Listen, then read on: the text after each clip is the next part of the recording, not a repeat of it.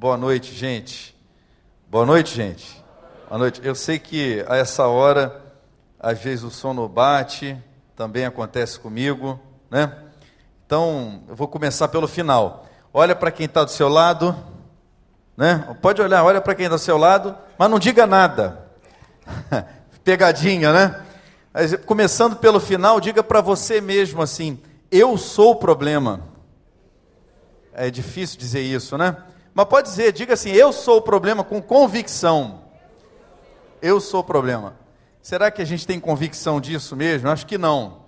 Mas eu espero que, se eu não atrapalhar, o Espírito de Deus traga essa convicção até o final, né? Eu espero. Vamos ver. Será que isso vai acontecer? Eu não sei.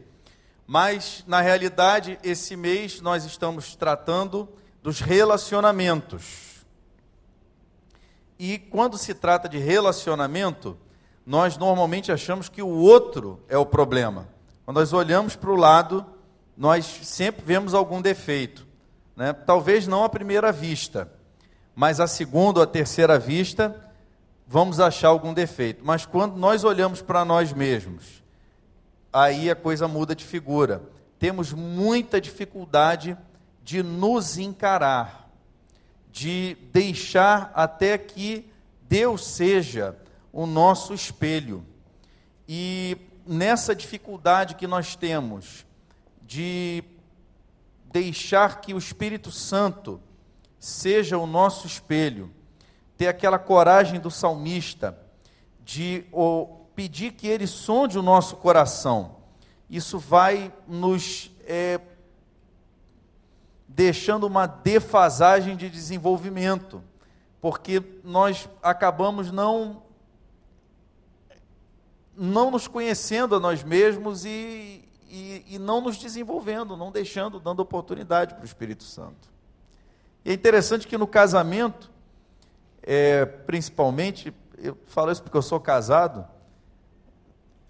as, os diálogos, e a gente orou pelos diálogos hoje, eles acabam muitas vezes virando troca de acusações.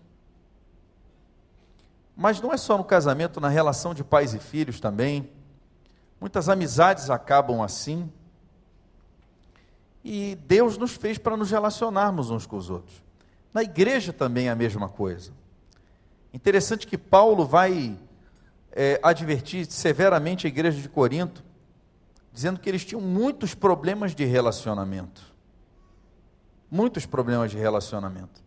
E a grande questão é que nós sempre olhamos para o próximo, para aquele que está do nosso lado, e nunca olhamos para nós como sendo a origem do problema. E como discípulos, e o tema anual é totalmente discípulos, precisamos ter em Jesus o nosso referencial de vida não é discípulo, é aquele que se dedica a aprender.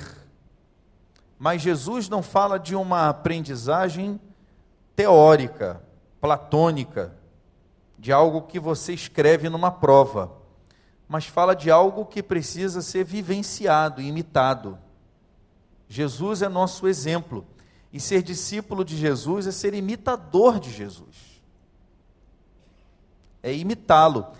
E quando nós olhamos para Jesus, aí então nós até podemos e tentamos imitá-lo, né, ou buscamos imitá-lo e ser submissos a ele, nós vamos então começar a enxergar onde é que nós somos o nosso próprio problema, ou devemos procurar enxergar isso.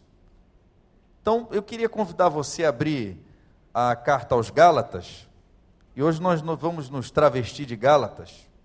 Eu gosto muito das cartas paulinas especialmente, quando nós lemos essas cartas e, e pensamos assim: olha, essas cartas são para a igreja do recreio. Eu me lembro da série que o pastor Vander fez há uns anos atrás, e ele repetiu há um tempo atrás, as sete igrejas da Ásia, e ele deu o título de Sete Cartas à Igreja do Recreio que é isso mesmo. É o Espírito de Deus falando para nós no nosso tempo. E como isso tem a ver com o nosso contexto. lá no capítulo 5, do verso 13, é onde nós vamos ler. Mas antes de ler, eu quero falar um pouquinho do contexto dessa carta, para a gente entender um pouquinho do que a gente vai ler. Paulo era um cara extraordinário. Ele era judeuzão, né? Mas criado num contexto gentil, mas numa cultura judaica muito forte. Então ele era muito cuidadoso da, observ da observância da lei de Moisés, até que ele se converte. E ele passa quase 20 anos aprendendo o evangelho antes de começar o ministério dele. Mas quando ele começa o ministério dele, ele foi discípulo de Barnabé, lá na igreja de Antioquia, ele começa com potência total. E esse ministério começa a chamar atenção. Só que isso não é problema daquela época, até hoje. Teve gente que não entendeu muito bem a graça de Deus e acha que o evangelho é cumprimento de norma. E Paulo vai dizer, ah, eles vieram espiar a nossa graça em algum momento. Então, uns judeus que se diziam cristãos da igreja de Jerusalém subiram até Antioquia para dizer para aqueles antiocanos ou antioquenos que eles tinham que cumprir a lei de Moisés, os cristãos, sendo eles judeus ou não, que tinham que se circuncidar e fazer as obras da lei. Isso deu uma confusão danada naquela igreja. Tanto deu confusão que os apóstolos mandaram gente para lá e depois eles desceram para Jerusalém, onde tiveram lá uma reunião, que chamaram de concílio, né? a gente chama de concílio, tiveram uma reunião, e naquela reunião, daquela reunião saiu uma carta, que foi levada para a igreja de Antioquia, dizendo que eles não tinham que cumprir lei nenhuma, só tinham que se abster da idolatria, da prostituição e do sufocado, do sacrificado aos ídolos e etc. Só que Paulo escreve essa carta para as igrejas que ele tinha plantado na sua primeira viagem missionária, porque essas igrejas, nessa região chamada de Galácia, que era próxima, mais ao norte de Antioquia, porque esses mesmos judeus que não tinham entendido o evangelho da graça, tinham ido lá dizer da tal do cumprimento da lei. Dizendo que o povo tinha que cumprir a lei de Moisés, que tinha que se circuncidar e que tinha que que obras humanas. Isso aqui é importante a gente entender, que o esforço humano, que o cumprimento de normas no caso a lei de Moisés, era importante para a salvação, que o evangelho não era suficiente. E Paulo então escreve a sua versão da carta que a igreja de Jerusalém escreveu para Antioquia, mas teologicamente muito mais refinada, comparando a antiga aliança, que ele vai chamar de lei, e a nova aliança, que ele chama de evangelho. E ele vai falar então de obras e vai falar de uma nova vida no espírito, de uma nova lei, a lei do amor. É nesse contexto, nessa dualidade que ele vai trabalhar ao longo da carta. Ele faz um pequeno histórico da sua vida e ele vai discorrer sobre essa temática da nova vida, do Evangelho da Graça ao longo da carta. Aí, lá pelo capítulo 5, no versículo 13, a gente vai. Ele está falando sobre esse tema ao longo da carta, mas a gente vai pegar um trechinho em que ele diz assim: Irmãos, vocês foram chamados para a liberdade, mas não usem a liberdade para, para dar ocasião à vontade da carne. Ao contrário, sirvam uns aos outros mediante o amor. Toda a lei se resume num só mandamento: ame seu próximo como a, como a si mesmo. E olha que a temática, uma das temáticas era essa, o cumprimento da lei. Mas se vocês se mordem e se devoram uns aos outros, cuidado para não se destruírem mutuamente. Por isso digo: vivam pelo Espírito e de nenhum modo satisfarão os desejos da carne. Isso é que eu demorei a entender, gente, é que eu quero mais compartilhar com os irmãos. Pois a carne deseja o que é contrário ao espírito, e o espírito o que é contrário à carne. E eles estão em conflito um com o outro, de modo que vocês não fazem o que desejam. Mas se vocês são guiados pelo espírito, não estão debaixo da lei. Ora, as obras da carne são manifestas: imoralidade sexual, impureza e libertinagem, idolatria e feitiçaria ódio, discórdia, ciúmes, ira, egoísmo, dissensões, facções e inveja, embriaguez, orgias e coisas semelhantes. Eu os advirto, como antes já os adverti, aqueles que praticam essas coisas não herdarão o reino de Deus. Mas o fruto do Espírito é amor, alegria, paz, paciência, amabilidade, bondade, fidelidade, mansidão e domínio próprio. Contra essas coisas, não a lei. Os que pertencem a Cristo Jesus crucificaram a carne com as suas paixões e os seus desejos. Se vivemos pelo Espírito, andemos também pelo Espírito. Não sejamos presunçosos, provocando uns aos outros e tendo inveja uns dos outros. Que Deus nos abençoe. O texto é longo, mas alguns pontos que são importantes. Paulo então vai dizer que o nosso chamado é o chamado para uma vida em liberdade. Mas o que, que ele quer dizer com isso? Que hoje nós não estamos mais vinculados, não precisamos mais de um guia, de um aio. Ele faz essa referência a uma norma que nos diz o que nós devemos ou não devemos fazer. Nós não estamos ligados a uma lei porque a lei só serve para nos convencer de que nós somos pecadores. Mas aí vem a advertência. Essa liberdade não é justificativa para que nós, então, vamos dar vazão aos nossos desejos carnais. E aí a gente precisa entender o que, que ele quer dizer com isso carnalidade diz respeito à nossa natureza caída. O que, que é isso? Lá na frente, ele vai dizer obra da carne. Porque o judeu confiava que por esforço próprio ele alcançaria ser considerado justo. E isso para ele é o que ele chama de obra. E Paulo vai dizer o seguinte: que a carne, ou seja, a nossa natureza humana, está doente, ou seja, toda nossa inclinação, a nossa, nós temos uma tendência para a prática do mal.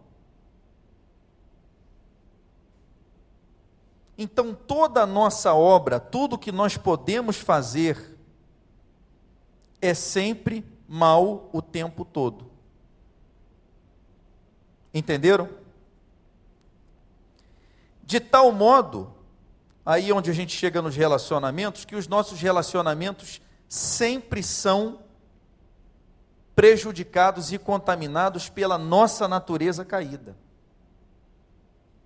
O que Paulo diz é o seguinte: é impossível, pelo esforço nosso, viver uma vida pura, santa, justificada diante de Deus, cumprir a lei de Deus e mais.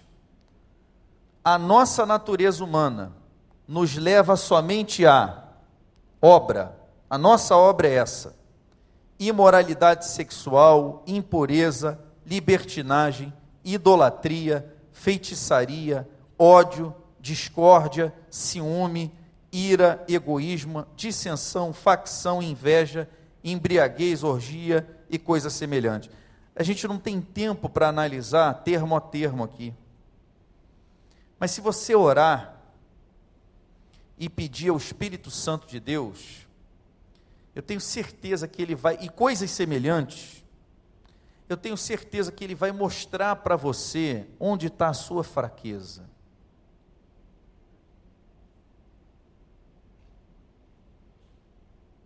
O meu problema sou eu. O seu problema é você.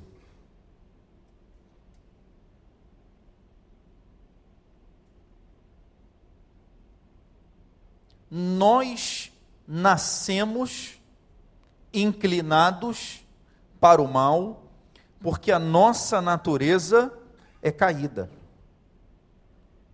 A nossa carne está doente pelo pecado e toda obra nossa é má.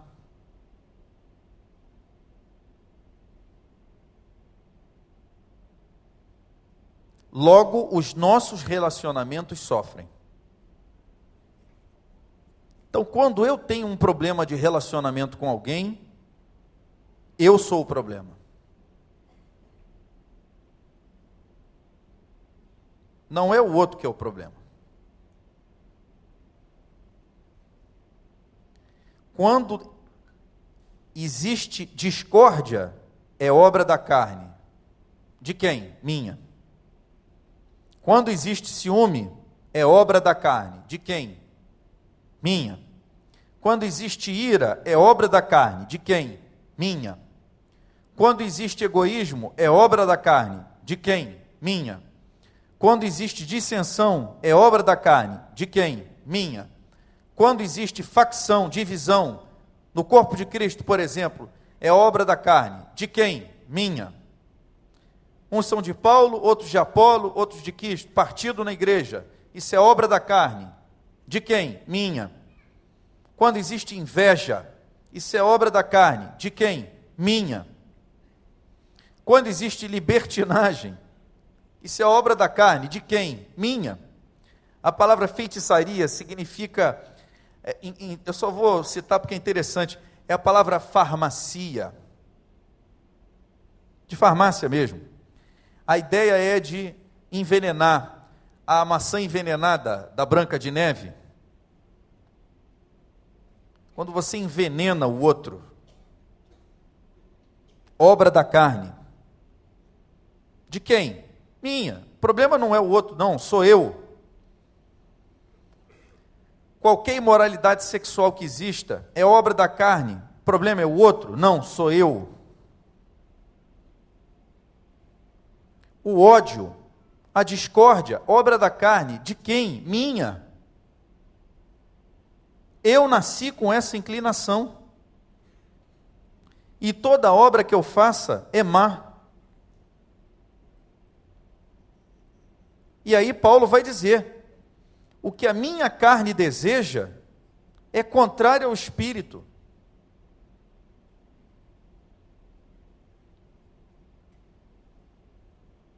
A minha carne, esse corpício, deseja isso todo dia, o dia todo, todos os dias. O meu e o seu. Eu me lembro de um professor no seminário que uma vez, eu não me lembro mais de mais nada, mas eu me lembro só da cena. Ele falou assim: e não vem com essa história não, porque eu tenho aqui um corpinho cheio de vontade de pecar. Acho que vem dizer que pecado é ruim, não. Pecado não é ruim. As consequências são horríveis. Mas se ele não parecesse bom aos olhos, ninguém pecaria.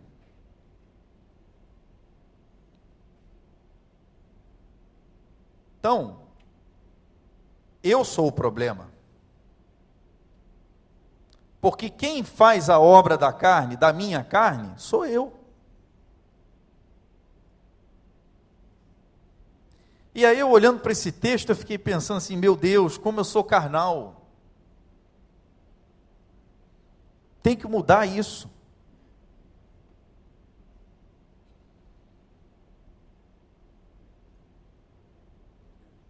Tem que mudar isso. Paulo vai dizer lá no começo, muito interessante, que toda a lei agora se resume a um só mandamento: ame o seu próximo. Vamos então agora servir ao outro, servir aqui é ser escravo do outro. Está voltado para vencer o egoísmo e está voltado para a necessidade do outro. São leis básicas de relacionamento. Mas a, o puro do gato está lá no 16, quando diz assim: vivam pelo Espírito. Vivam pelo Espírito. No original, caminhem pelo Espírito, andem pelo Espírito. Mas a ideia é de tenham durmam, caminhem, quer dizer, tenham uma vida diária. Através, na dependência, debaixo do Espírito Santo. E assim, de jeito nenhum, é impossível cumprir os desejos da carne. A chave é essa. Porque se a minha natureza caída, a carne, deseja o que é contrário ao espírito, o espírito deseja o que é contrário à carne, e eles estão em conflito. De modo que o meu livre-arbítrio está prejudicado. E eu já não faço mais com meu livre-arbítrio aquilo que eu quero. É isso que o texto quer dizer aí. Mas se eu sou guiado pelo Espírito, eu já não estou mais debaixo da lei. Porque agora eu estou debaixo da lei da liberdade, do Evangelho. E é o Espírito que me guia.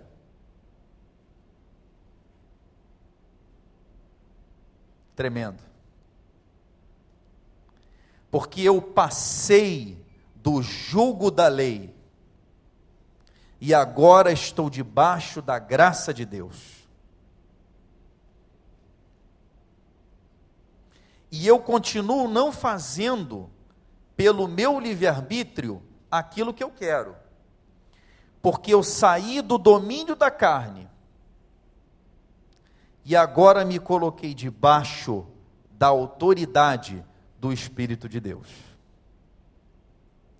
Me submeti ao Espírito Santo. Gente, não tem jeito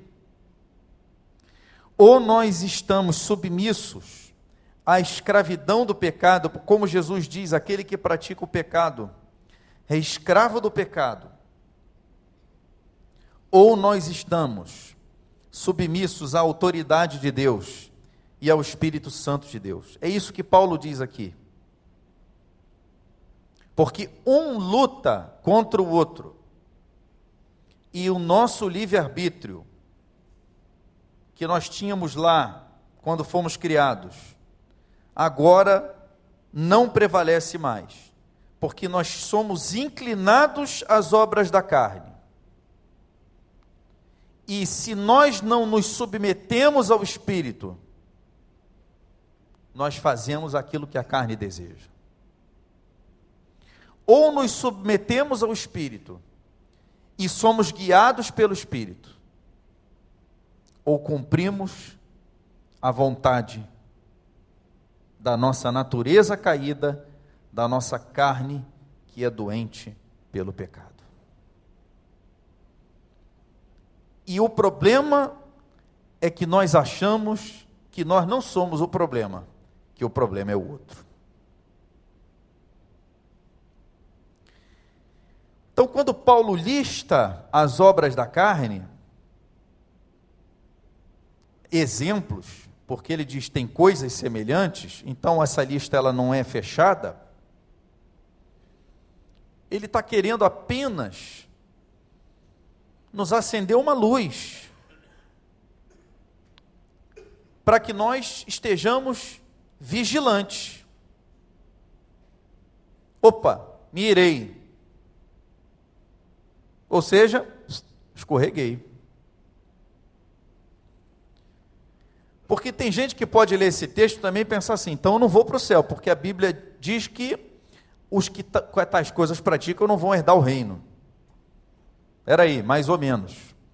A palavrinha que está ali também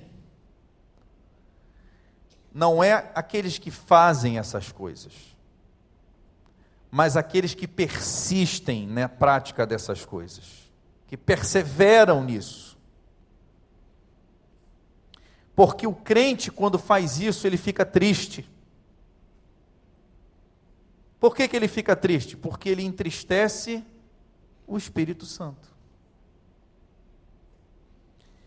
E Paulo escreve em 2 Coríntios que esse, esse, esse, essa tristeza é uma tristeza segundo Deus, que causa arrependimento para a salvação.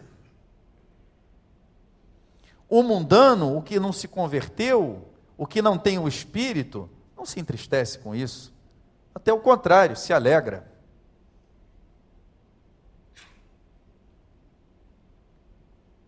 Mas nós, não.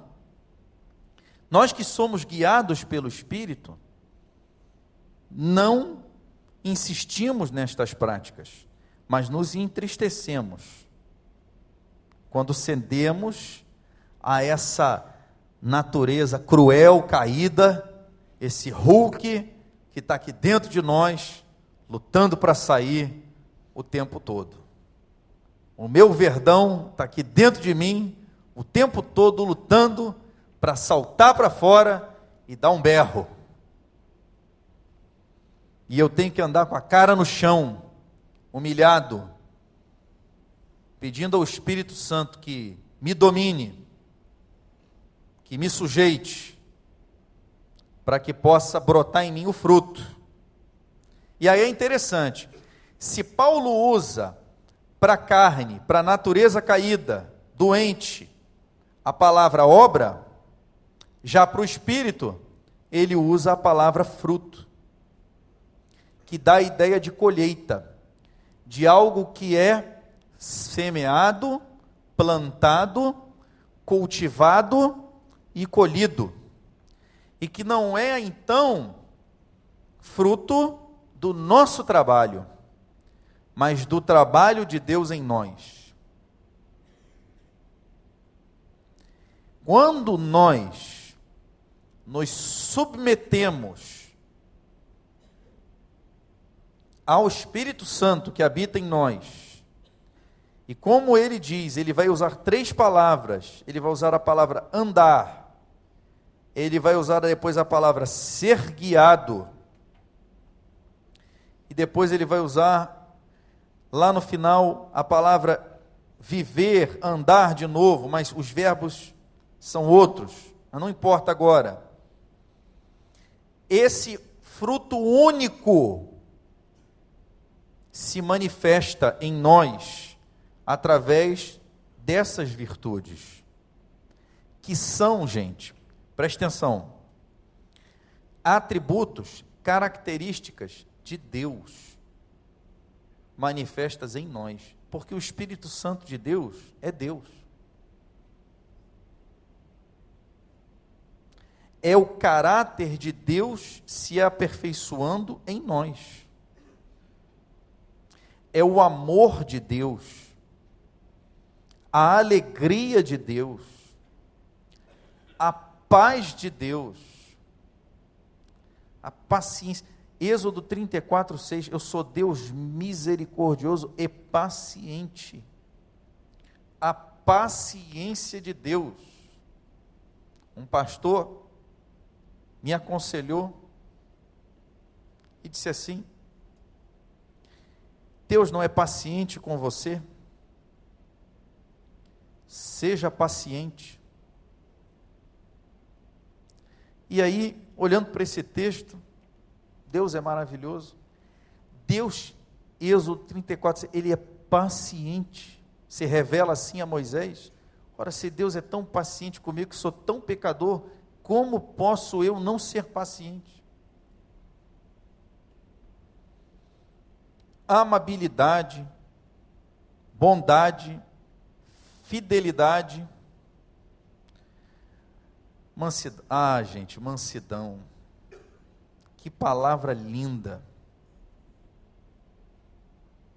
Que palavra linda.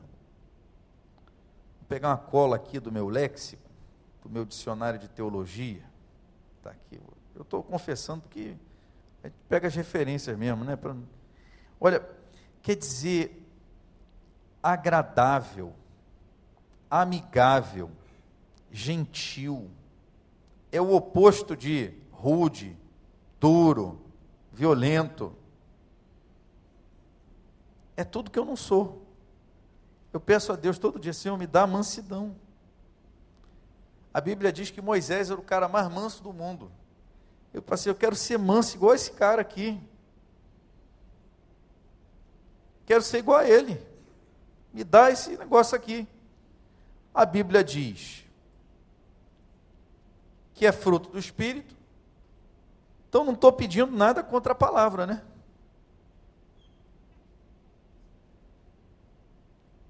É meu sonho de consumo.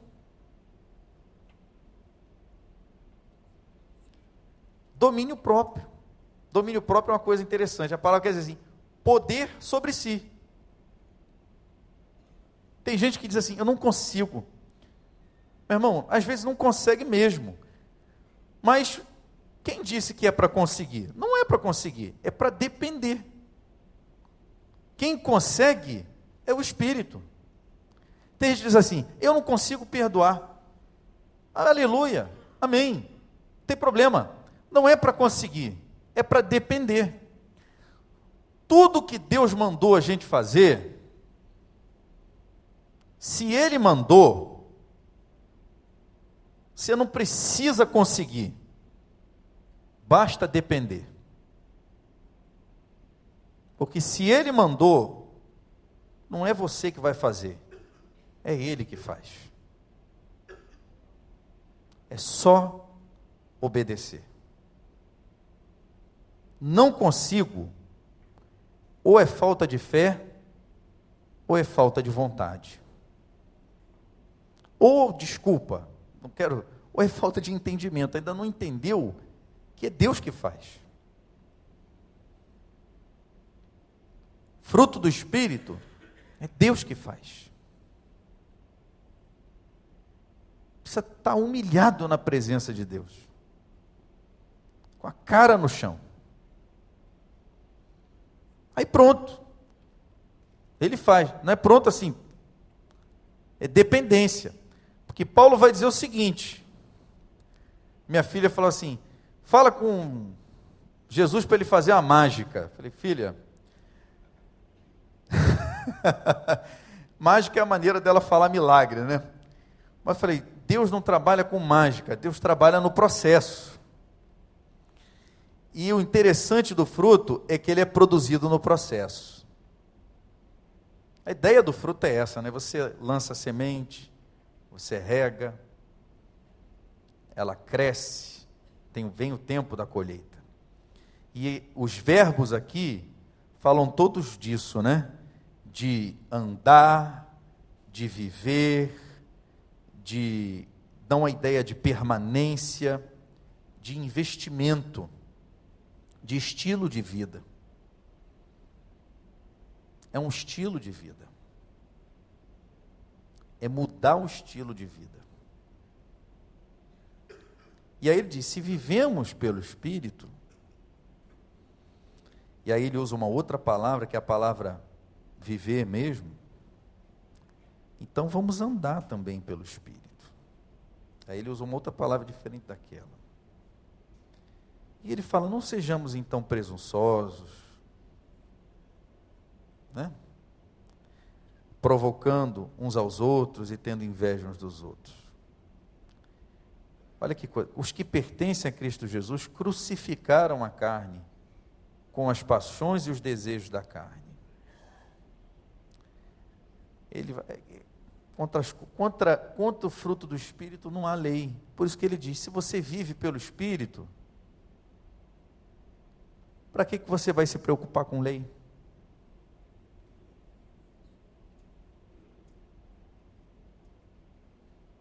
Não tem que se preocupar com lei. Se você está preocupado com lei, é porque você ainda não vive pelo Espírito. E se você está preocupado com lei, é porque você ainda pratica as obras da carne. Ainda não entendeu que evangelho é rendição e dependência de Deus. Mas pode ser que essa noite você tenha entendido, que o Espírito Santo, apesar de mim, tenha explicado. Né, Tuta? E queira fazer uma decisão hoje. Queira entregar